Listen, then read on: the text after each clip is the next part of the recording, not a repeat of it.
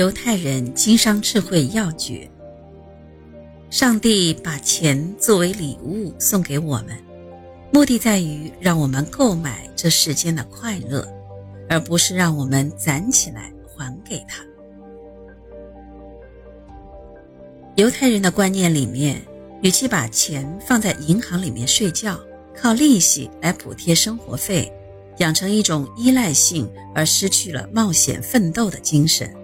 不如活用这些钱，投资更具利益的项目。犹太人经商有一个共同特点，就是采取彻底的现金主义。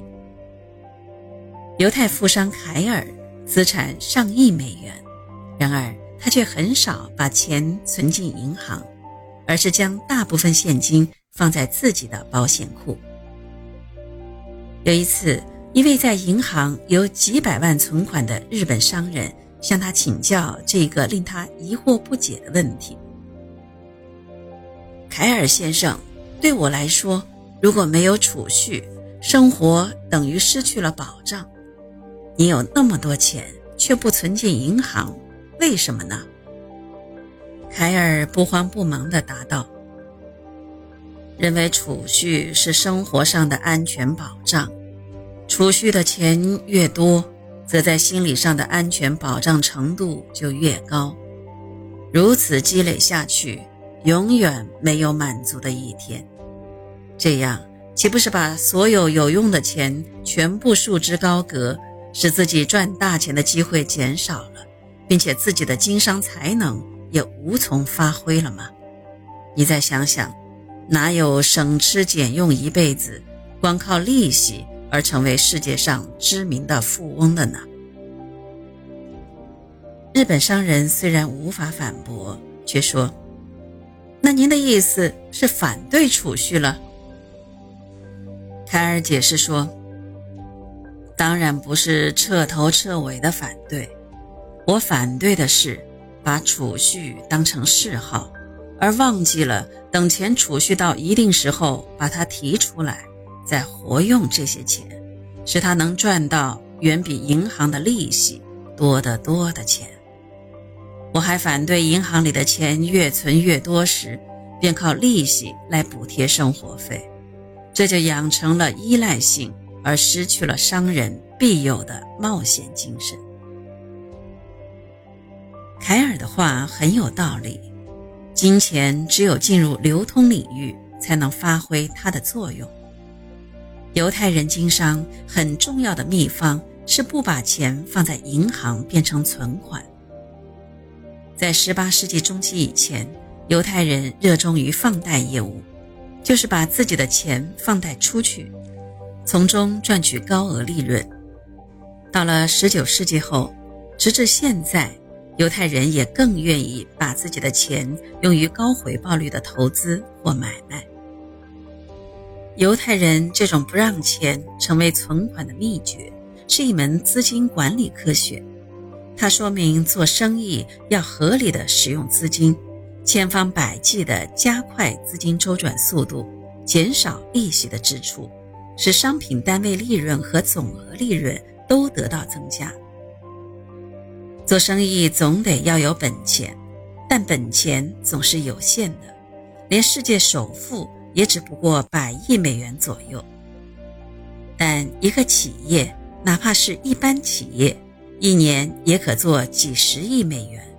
如果是大企业，一年要做几百亿美元的生意，而企业本身的资本只不过几亿或几十亿美元，他们靠的是资金的不断滚动周转，把营业额做大。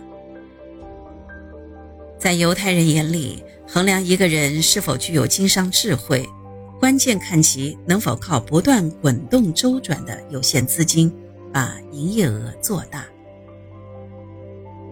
犹太人普利策出生于匈牙利，十七岁的时候到美国谋生。开始的时候，他在美国军队服役，退伍后开始探索创业的路子。经过反复的观察和考虑后，他决定从报业着手。为了搞到资本，他靠自己打工积累的资金挣钱。为了从实践中摸索经验，他到圣路易斯的一家报社，向报社的老板求一份记者的工作。开始，老板对他不屑一顾，拒绝了他的请求。但经过普利策反复的自我介绍和请求，老板勉强答应留下他当记者，但是有个条件：半薪试用一年后再商定去留。普利策为了实现自己的目标，忍耐着老板的剥削，并全身心地投入到工作之中。他写的文章和报道不但生动真实。而且法律性强，吸引了广大读者。面对普利策创造的巨大利润，老板很高兴地吸收他为正式工，第二年还提升他为编辑。普利策也开始有点积蓄了。通过几年的打工，普利策对报社的运营情况了如指掌。于是他用自己仅有的积蓄买下了一间濒临歇业的报馆。开始创办自己的报纸《圣路易斯邮报快讯报》。普利策自办报纸后，资本严重不足，但他很快就度过了难关。十九世纪末，美国经济开始迅速发展，很多企业为了加强竞争，不惜投入巨资搞宣传广告。普利策盯着这个焦点。把自己的报纸办成以经济信息为主的报纸，加强广告部，承接多种多样的广告。就这样，他利用客户预交的广告费，使自己有资金正常出版发行报纸。他的报纸发行量越多，广告也就越多，他的资金进入了良性循环。即使在最初几年，他每年的利润。也超过了十五万美元。没过几年，他就成了美国报业的巨头。普利策开始分文没有，靠打工挣的半薪，然后节衣缩食，省下极有限的钱，一刻不闲置地滚动起来，发挥更大作用，是一位做无本生意而成功的典型。这就是犹太人。有钱不治半年闲的表现，是成功经商的诀窍。攒钱是成不了富翁的，只有赚钱才能赚成富翁，这是一个普通的道理，并不是说攒钱是错误的。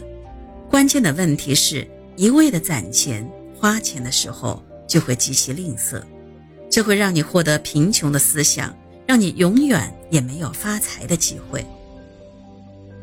有句话说：“人往高处走，水往低处流。”还有句话说：“花钱如流水。”金钱确实流动如水，它永远都在不停的运动、周转、流通。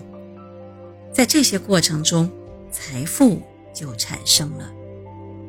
像过去那些土财主一样，把银子装在坛子里，埋在房基下面，过一万年还是只有这么多银子，丝毫也没有增值。